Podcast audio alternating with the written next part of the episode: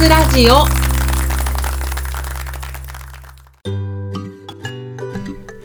始まりました。聞くワイン和活ラジオ。この番組は3000円台のワインをこよなく愛する3000円ワインの民マスタヤがワインにまつわる活動である和活について論理に語る番組です。ワインが好きな方そしてこれから好きになっていく方に向けてまるで美味しいワインを飲むように美味しいワインの世界をお耳にお届けする番組となっております。はいということで「和活ラジオ」第23回。今日はですね5月21日に文学フリマ東京にて発行予定であります。私とワインのエッセイアンソロジー集についてお話ししていきたいと思っております。えー、そもそも文学フリマっていうのはですね自主制作の小説とかエッセイ旅行記とか、まあ、そういうふうに自分が文学と信じるものを自分で作って売る素敵なイベントです。これまでも3000円ワインの民はですね文学フリマに限らずこういった同人誌即売会と呼ばれるイベントで3000円ワインの本とかワインにまつわる旅わ旅の本なんかを発行してきたんですけれども、まあ、今回はアンソロジー形式で本を制作しました。アンソロジーっていうのはいくつかの作品を集めて一つにまとめた作品集のことなんですが今回はなんと20名もの作家の先生方に集まっていただきまして、えー、それぞれの作品をご寄稿いただきました。わあすごい。マスターやまるで友達がたくさんいるみたい、えー、というわけでどんな本になったのかそもそも何でこんな本を作ろうと思ったのかそして手に入れるためにはどうしたらいいか、まあ、そんなことをですね今回の「若津ラジオ」ではお届けしたいと思います。はい、えー、いわゆる一つの宣伝です。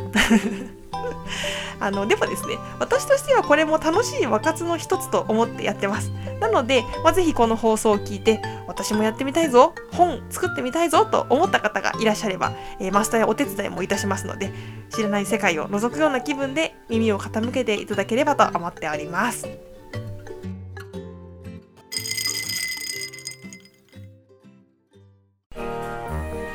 まずそもそもなんでこんな本を作ろうと思ったのかっていうところからなんですけれども、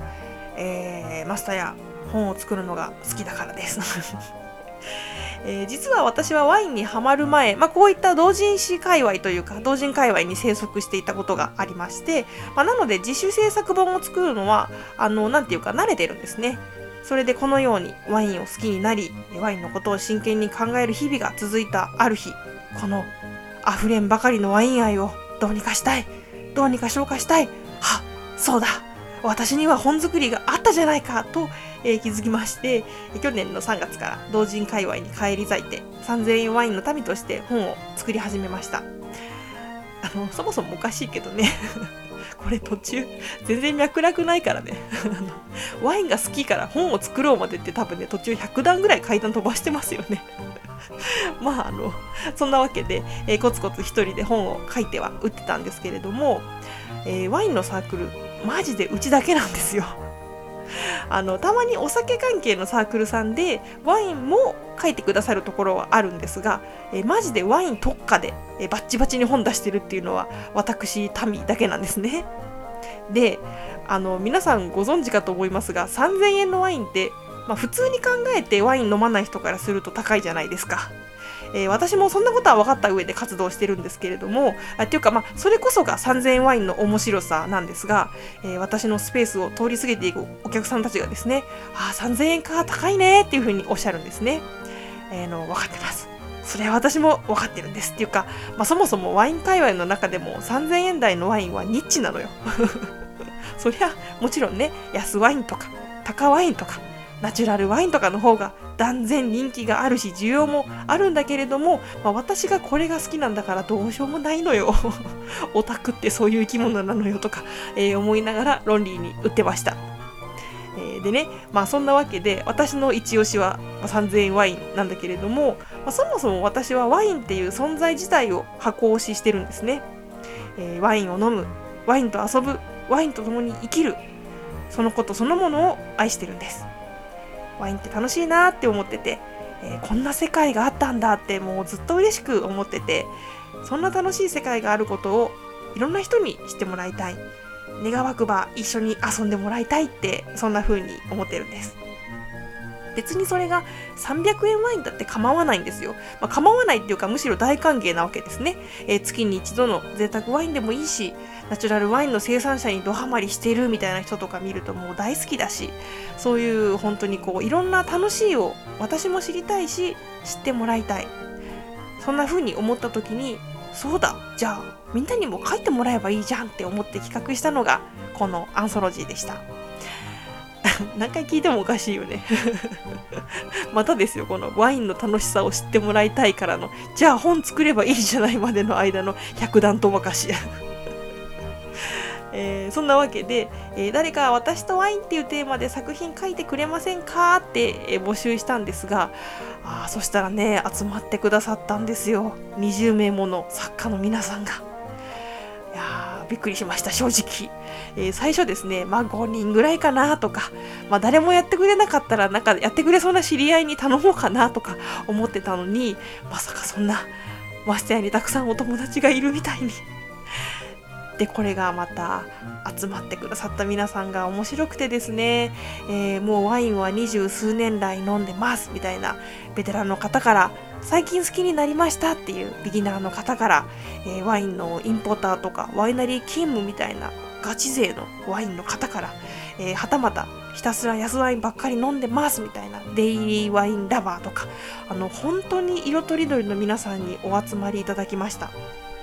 そもそも作文文を作ることだって、えー、普段からお仕事にされているプロの方もいらっしゃるんですが、えー、作品を書くのは初めてですって方もいらっしゃいまして、えー、いやこれぞまさにワインの多様性のなせる技だなと思ったりしました。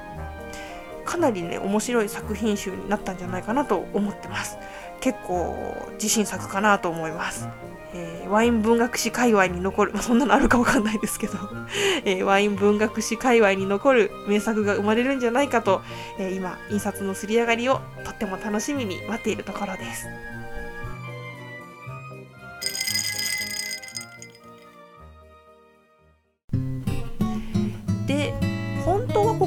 えー、全作品について一つ一つ語っていきたいところなんですが、えー、ありがたいことに20人、え、私を含めると21作品ありますので、え、1作品について1分で喋るとざっと21分かかるんですね。え、ご存知の通り若津ラジオそんなに長く話さない まあ、なのでこんな作品があるんだよっていうことについて、えー、著者の皆さんのお名前とともに少し、えー、簡単に紹介したいなと思っております、まずは王道エッセイを書いてくださったのが、えー、ザギンさん吉川一平さんワインラビングキャットさん熊部由美さん AKK さん勝美さんヒャンさんをはじめとする皆さんです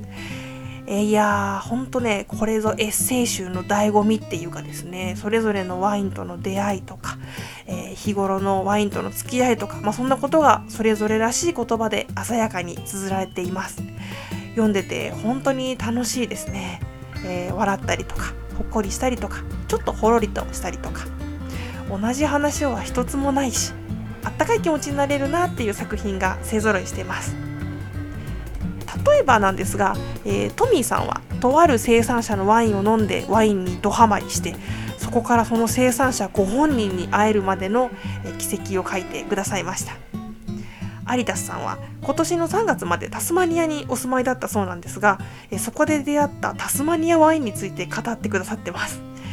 いいですよね。このニッチさが何ともアリダスさんにしか書けないなっていう感じの内容だなと思って読みました。ピノさんはただいまお子さんがお腹にいらっしゃるそうで、えー、本当にもうすぐこの世界に新しい命が生まれるところだそうです。ワインが飲めない日々も鮮やかにワインの世界を楽しんでおられて、まあ、似たような境遇の方にもねピノさんの作品をお届けできたらいいなと思ってますミスター・バローロミセス・バルバレクス これあのバロさんいつも噛むんですよ ミスター・バローロミセス・バルバレスコさん、えー、そしていぶきさんはどちらもインポーター勤務のワインのプロフェッショナルです。ありがたいですね。こんなプロの方にもお書きいただきました。ワイン界のあちら側にいらっしゃるお二人の作品、えー、どちらもらしさ爆発ですごくいいですよ。カリフォルニアワイン界の重鎮アンディさんはワインのことだけじゃなくってなんと作品を書くこと自体についても言及してくださってます。これもまたね新しい視点ですごく面白いです。大林さん大地さんは小説をお書きくださいました。このねご自身の経験や思いを小説という作品に昇華するって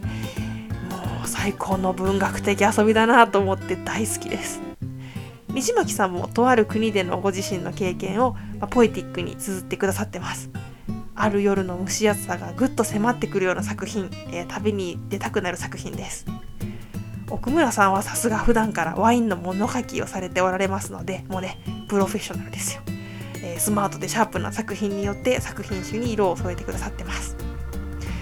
面白いのがね久宗さんなんと脚本をお書きくださいました。これ普通思いつきます？エッセイ書いてくださいって言って、えまさか帰ってきたのにとがきが書いてあって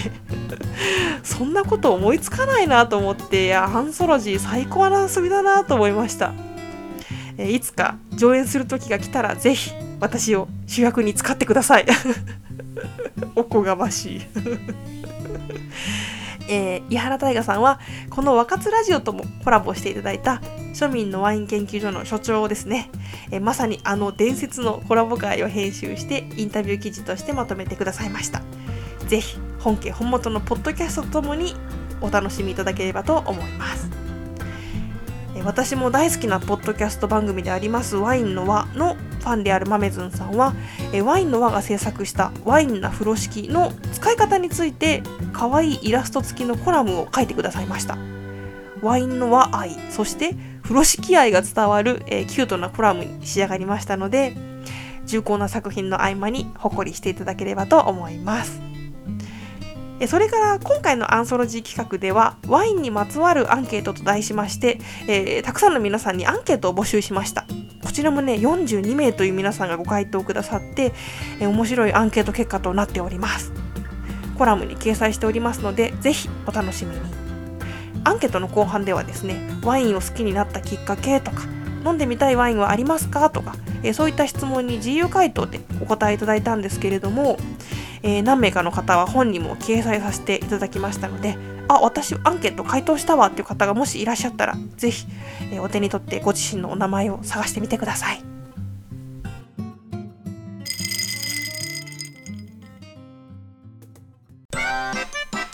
はい、というわけで駆け足でしたが、とにかく面白い作品集になりそうだということが伝わりましたら幸いです。えー、何よりも私がこういう本が欲しかったえー、そういう本になってます。あの、昔ですね、同人界隈の先輩に言われたんですよ。マスタや、自分が欲しい本は自分で書くんだよ。おす その言葉を胸にここまで走り切りました。いやー、あの、私、頑張りました。えー、最後にですね、この本を手に入れる方法なんですけれども、えー、まずは5月21日に東京流通センターで行われます、えー、文学フリマにお越しいただくことが一つです。東京モノレールの流通センター駅から徒歩1分東京流通センターにてお昼の12時から夕方5時までイベントが開催されています。えー、このイベントですね、無料ですし、どなたでもお越しいただけますので、まあ、お散歩がてらマスターに会いに来てくれると嬉しいです。他にもたくさん素敵な文学作品が待ってますので、えー、文学好きの皆さんもお楽しみいただけるかなと思います。それからですね、通販サイトでも手に入れることができます。えー、概要欄にも貼っておこうと思いますが、ブースという通販サイトにてご購入いただけます。あの手数料と送料がかかっちゃうので、えちょっとイベント販売よりは若干割高にはなるんですが、遠方の方はこちらからお買い求めいただければと思います。えー、あとはですね、実はうちのセラーがいつもお世話になっております、水天宮の南アフリカワイン専門店、アフリカーさんにご協力をいただきまして、お立ち読みができることになりました。わあ、ありがとうございます。えー、なんだろう、私前世で相当徳を積んだのかなえー、しかもですね、あの、実はなんですが、えアフリカーさん、これまでの3000円ワインの民の本もひっそり置いてくださっておりまして、あの、そうそうたるちゃんとした本棚に、ペラペラの薄い本が挟まっているのがですね、あの、恐縮なんですが、えー、ぜひアフリカーさんでもワインの試飲をしながら手に取ってもらえたらと思います。はい、えーということで若津ラジオ第23回私とワインを綴ったエッセイ集の番宣、えー宣伝会をお送りいたしましたまだ本が手元に届いていないのであの私も完成を楽しみに待っているところですぜひ読まれたらですね、ご感想などいただけましたら嬉しいですし、えー何より各作家の皆様によかったらご感想をお伝えいただけますと嬉しいです。お便りは若津ラジオのホームページのお便りフォームからいつでもお気軽にお送りください。ノート、ツイッター、インスタグラムもやっております。えー3000円ワインの民と検索してフォローよろしくお願いします。番組の公式インスタグラムもやってます。はい、番組の配信は毎月どこかの金曜日となっております。若津ラジオ第23回、今回も美味しいワインのお話がお耳にお届けできたでしょうか。それではまた次の若津でお会いいたしましょう。3000円台のワインをこよなく愛する3000ワインの民マスタヤがお送りしました。バイバーイ。